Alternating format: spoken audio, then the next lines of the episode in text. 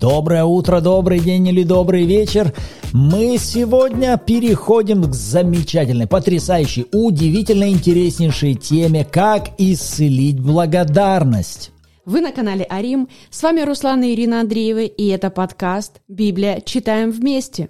И да, тема благодарности, казалось бы, не новая, но, друзья, в этот раз мы собираемся рассмотреть ее совершенно с новой стороны, поэтому приготовьтесь, это будет интересное время. И если кто-то из вас скажет, да я уже столько слышал о благодарности, я скажу вам, что вы в основном могли слушать призывы о том, как важно благодарить, что это хорошо, что это правильно, что так нужно. Так вот, как раз об этом в этой серии выпусков мы говорить не будем. Да, как это не странно, мы не будем просто призывать вас к тому, чтобы вы благодарили Бога, были благодарны Ему за все, что Он делает, были благодарны людям, которые вас окружают. Обо всем этом мы говорить в этой серии выпусков не будем. Почему? Да потому что вы и так все это знаете. Мы не будем говорить о благодарности просто как о некой форме этикета, вот как этика взаимоотношений с Богом. Важно благодарить, поэтому давайте будем благодарить. Нет. Соответственно, и о неблагодарности мы не будем говорить как о некой форме невоспитанности, неуважения к Богу. Мы не будем грозить пальцами и говорить «ай-яй-яй, как это плохо». Нет, мы не будем идти по пути упрека, осуждения, но мы как раз будем рассматривать неблагодарность, более сравнивая это с болезнью, которая, как и всякая болезнь, не появляется сама по себе. У всякой болезни обязательно есть какие-то прежде предшествующие ей причины, которые привели в результате к вот такому состоянию тела, Поэтому благодарность мы будем рассматривать с вами как здоровое состояние всякого рожденного свыше человека, а неблагодарность мы будем с вами рассматривать как нездоровое состояние, которому что-то предшествовало. Так вот, как раз на этих встречах мы и будем рассматривать с вами детальные причины, которые обязательно могут предшествовать такому заболеванию, как неблагодарность. И перед тем, как мы с вами приступим уже к рассмотрению этой темы, конечно же, давайте приготовим наше сердце в молитве. Отец во имя Иисуса, мы нуждаемся в Тебе. Да будут глаза наши видеть, уши слышать и сердце, да будет разуметь и принимать все то, что Ты желаешь нам открывать в этой теме. Мы принимаем, Отец, и благодарим во имя Иисуса. Аминь. Аминь. И базовый вопрос, вокруг которого мы с вами будем вращаться на протяжении всех этих встреч, он берет свое начало в послании апостола Павла к фессалоникийцам 5 главе. Давайте откроем первое послание, 5 глава с 16 стиха и прочтем, скорее всего, уже известные вам слова Павла. «Всегда радуйтесь, непрестанно молитесь, за все благодарите, ибо такова о вас воля Божья во Христе Иисусе». Итак, апостол Павел, призывая, говорит, «Всегда радуйтесь, непрестанно молитесь и за все» в другом переводе, «и посреди всего благодарите». Почему? Потому что такая, вот так, вот это желание Бога, такова о вас воля Божья. Поэтому первое, что мы с вами давайте отсюда возьмем, воля Бога желание Бога о нас. Если сказать по-другому, изначальное здоровое состояние, которое Бог для нас определил, это состояние всегда находящихся в радости, в общении с Богом и в наполненности чем? Благодарностью. Поэтому вернусь, базовый вопрос всех наших встреч. Как же мы можем с вами исполнить эту озвученную и открытую нам волю Бога. Как вообще такое возможно? Как возможно всегда и посреди всего пребывать в состоянии благодарения? Если это воля Божья, значит это возможно. Бог бы не призывал нас делать то, что невозможно сделать. И если Он нас к этому призывает, значит это возможно. И первое, с чего мы начнем наше путешествие, наш маршрут, давайте озадачим сами себя следующим вопросом. Благодарность, как и неблагодарность, является причиной или следствием? Как вы думаете, напишите вашу обратную связь в комментариях. На ваш взгляд, это является причиной или следствием? Привычный наш образ мышления относит вот эти понятия благодарность и неблагодарность просто к этической форме поведения человека. Ну, просто человек, он либо благодарит, либо не благодарит. Не благодарит, ну забыл поблагодарить. Ну, воспитали так, Да. не привили эту благодарность с детства. Ну, а если благодарный, ну, вот такой у него характер, вот такое у него воспитание. В общем, это просто как некая культура поведения и все. И когда мы сталкиваемся с какими-то людьми, которым привычно благодарить, то мы думаем, что у этого человека совершенно не будет проблем и с благодарностью в отношениях с Богом. Аминь. Потому что вот как ты говоришь, когда мы смотрим на благодарного человека, мы как бы говорим, ну вот, у него характер такой, или его хорошо воспитали. То есть ему до этого привили такой навык, как вот благодари за все. И мы думаем, это просто привитая привычка. А когда мы смотрим на неблагодарного, мы делаем вывод. Этого человека не воспитывали должным образом. Ему об этом не говорили, его не натренировали. Поэтому мы и курс лечения для этого человека прописываем следующий. Какой? Ему надо просто постоянно говорить. Будь благодарным.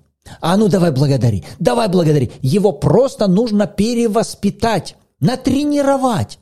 Так вот, такой курс лечения никогда не будет эффективным, Особенно, когда говорить о благодарении под давлением. и особенно, когда это под религиозным давлением.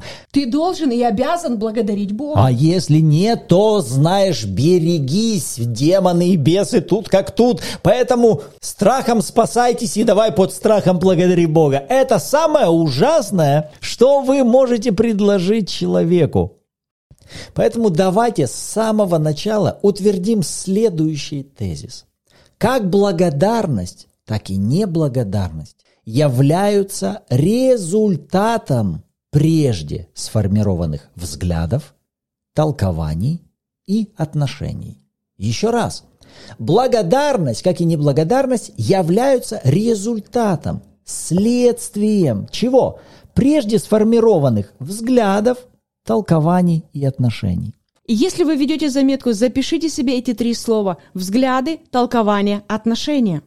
И во всей этой серии выпусков мы будем рассматривать с вами как вертикальные взаимоотношения или благодарность и неблагодарность по вертикали между человеком и Богом, и горизонтальные взаимоотношения, а соответственно состояние благодарности или неблагодарности между человеком и человеком. Так вот, мы неоднократно говорили, что вертикаль всегда первична.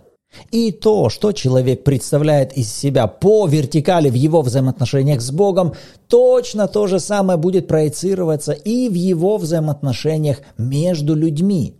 Поэтому вы всегда смело можете использовать те же самые законы и принципы, которые работают во взаимоотношениях по вертикали между человеком и Богом, и проецировать их на взаимоотношения между человеком и человеком. Итак, смотрите, берем вертикаль.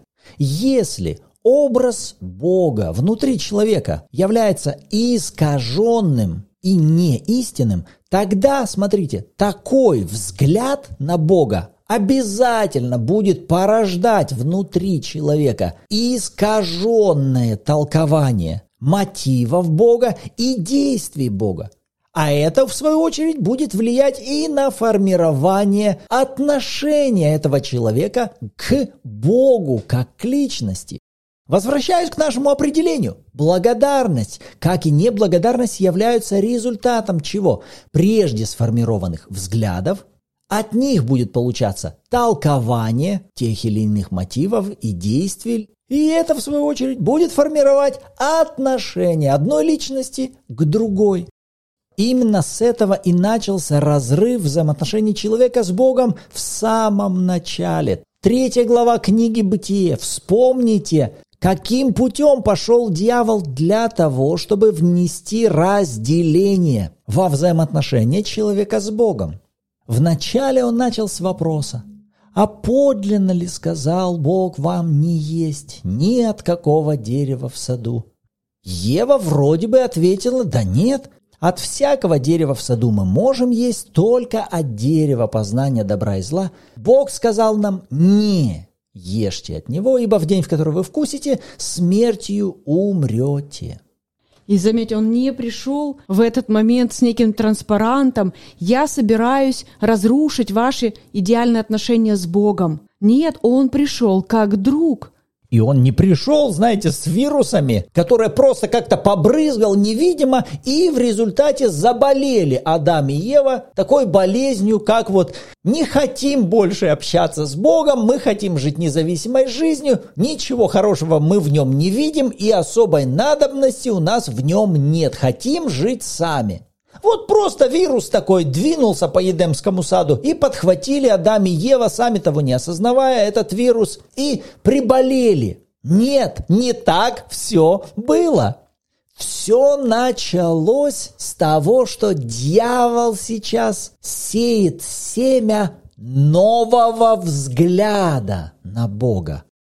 Посмотрите на эти слова дьявола в ответ на то, что сказала Ева.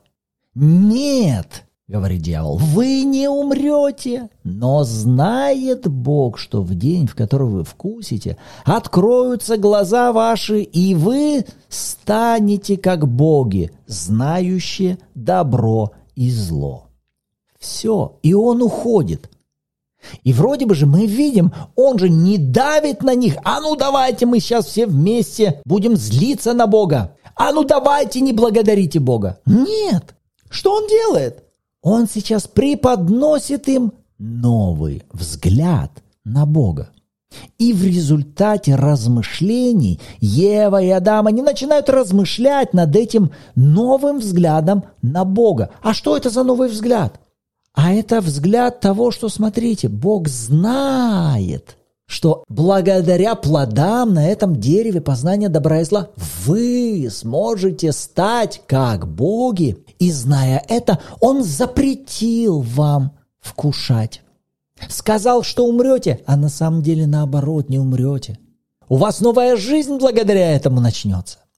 И вот сейчас, размышляя о новом взгляде на Бога, в результате к чему это приводит человека – Смотрите, он начинает формировать внутри своего сердца новый образ Бога, который, оказывается, может хитрить, и оказывается, за всеми вот этими его вроде бы действиями, казалось бы, нам во благо, что он тут нам всю планету передал, все животные вот сейчас в нашем распоряжении. Мы думали, что это просто от его доброты, что это просто вот такой он добрый, а оказывается, это все хитрые манипуляции. Ради чего?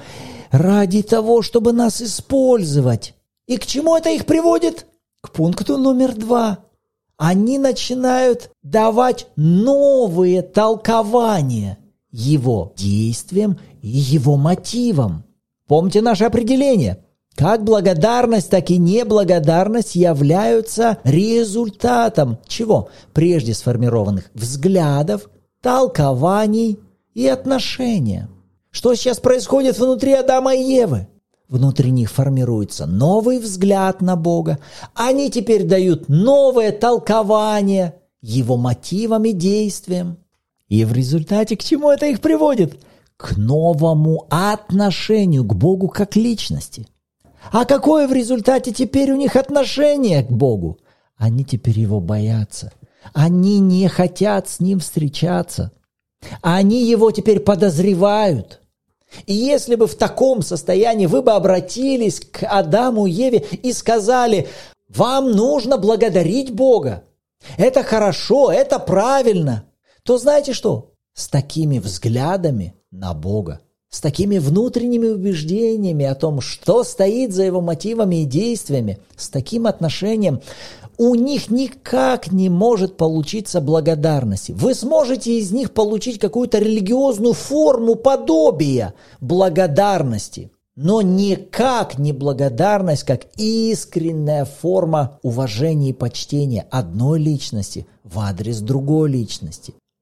Поэтому, говоря о благодарности, нам прежде всего необходимо понимать, что как наличие благодарности, так и отсутствие благодарности внутри человека является результатом прежде утвержденных взглядов на Бога, толкований Его мотивов и действий и соответственного отношения к Нему как к личности.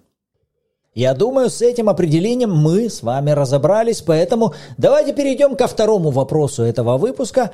А чем, на ваш взгляд, руководствуется человек в своем решении изменить свои прежние взгляды на какие-то новые? Повторюсь еще раз. Как вы думаете, чем человек руководствуется для смены одних взглядов на другие? И если мы с вами обратимся к тому же самому примеру Адама и Евы, и смене их взглядов, какие-то что у них до этого были взгляды на Бога, да? Было какое-то прежде отношение, у них были какие-то толкования его мотивов и действий. Конечно, были. А посмотрите, что повлияло на смену их взглядов? Были ли какие-то конкретные факты, которые они лично обнаружили в поведении, в действии Бога, на основании чего они изменили свои взгляды о Боге. И это приведет вас к следующему пониманию. Как правило, смена взглядов происходит от решения, которое человек принимает на основании своей веры. Повторюсь, смена взглядов Евы и Адама произошли не потому, что они стали очевидцами какого-то подлого поведения или действий Бога. Он лично с ними что-то сделал плохое, он лично их бил, порабощал, использовал, эксплуатировал. Нет, они решили поверить еще раз, они решили поверить. То есть их решение изменить одни взгляды на другие было основано на их вере тому, что они услышали. Они услышали версию и решили в это поверить. То есть на данный момент, получается, у них уже было слово от Бога, сейчас они получили альтернативное слово от врага, и как раз-таки мы приходим с вами к моменту выбора. Они выбирают верить тому, что преподносит им дьявол через змея. Поэтому, когда речь идет о том, что человек говорит, я не верю Богу или в Бога, или в Его Слово, или в Его любовь, это не значит, что человек вообще ни во что не верит. Нет, это значит, что он сейчас выбрал верить кому-то другому. Он выбрал верить во что-то другое, альтернативное Богу потому что вообще неверующих не существует. Каждый человек на этой земле, он создан по образу и подобию Божьему. И вот эта потребность иметь веру, она, скажем так, вложена в наше ДНК. Весь вопрос в том, что человек выбирает источник и направление своей веры.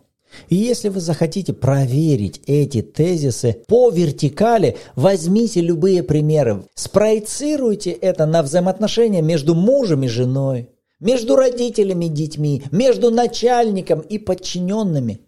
К примеру, если вы возьмете взаимоотношения между мужчиной и женщиной, то в самом начале, когда эти два человека познакомились друг с другом и влюбились в друг друга, то знаете, что 99% того, во что они влюбились, являлось не истинными фактами, которые они знали об этом человеке. Они полюбили тот образ, в который они поверили об этом человеке. А уже потом, спустя какое-то время после того, когда они стали мужем и женой, они начали видеть реалии, все остальные факты, которые присущи мужу или жене. И вот тогда они как раз-таки становятся перед тем же самым вопросом. И что мне теперь с этим всем делать? Но возвращаясь к тому, когда они приняли решение, вот девушка, она, глядя на этого парня, решает верить, что это тот самый принц на белом коне, который будет носить меня на руках, который будет петь мне серенады. Он будет всегда дарить мне цветы, говорить ласковые слова и носить меня на руках. Да, так и будет. И никто ее тогда не мог переубедить. Как бы мама ей об этом не говорила, но если бы вы задали этой девушке вопрос, с чего ты это решила? Откуда у тебя такие взгляды взялись об этом парне? то вы увидели бы, что она меньше всего бы перечислила вам каких-то фактов из жизни и поступков этого парня, а вы увидели, что она больше всего руководствуется тем, во что она решила верить. Поэтому мы снова приходим с вами к вопросу выбора и решения. Друзья, опять-таки, напишите себе это, подчеркните, повесьте на видное место для того, чтобы в течение этого времени вы могли размышлять над этим, обращаясь к Богу в молитве, чтобы Он помог вам увидеть эти моменты, когда вы выбираете, когда вы принимаете решение, кому сейчас вы будете верить, и обратились к Богу за помощью «Помоги мне, Отец, в этот момент обращаться к Тебе и к Твоему Слову, полагаясь на то, что Ты мне пообещал, а не на те факты и обстоятельства, не на те чувства и эмоции, которые сейчас есть в моей жизни». Итак, сегодня нам важно было с вами найти ответы на следующие вопросы. Благодарение и неблагодарение являются причиной или следствием? На что мы с вами ответили, что как благодарность, так и неблагодарность являются результатом, следствием прежде сформированных взглядов, толкований и отношений. И второй вопрос, на который мы с вами сегодня, я верю, нашли ответ – а чем человек руководствуется для изменения одних своих взглядов на другие? И мы с вами ответили, что, как правило, смена одних взглядов на другие происходит через решение, которое человек принимает, руководствуясь своей верой. Аминь. Аминь. Вот то, что мы сегодня успели с вами рассмотреть. А что по этому поводу думаете вы? С радостью почитаем вашу обратную связь в комментариях, либо же добро пожаловать в чат Bible в Телеграме, где также каждую субботу в 14.00 по киевскому времени у нас проходят онлайн-эфиры в аудиоформате. И вы сможете послушать размышления других участников и при желании поделиться своими. Аминь. Отец, мы благодарим Тебя, и мы открываем свое сердце и разум для Твоего служения. Да насаждаются истины Твоего Слова внутрь нас, и да изменяются наши взгляды, да преображается наше мышление в совершенном согласии с Твоим сердцем. Во имя Иисуса. Аминь. Аминь. Рады были быть сегодня с вами. В следующем выпуске услышимся. И каждый раз в завершении выпуска давайте будем провозглашать волю Божью о себе, которую мы взяли из послания Павла к фессалоникийцам. Скажите это вместе со мной. Я всегда радуюсь, я непрестанно молюсь, и я посреди всего благодарен Богу. Ибо такова обо мне воля Божья во Христе Иисусе. Аминь. Аминь. Услышимся в следующем выпуске. Всем благословений.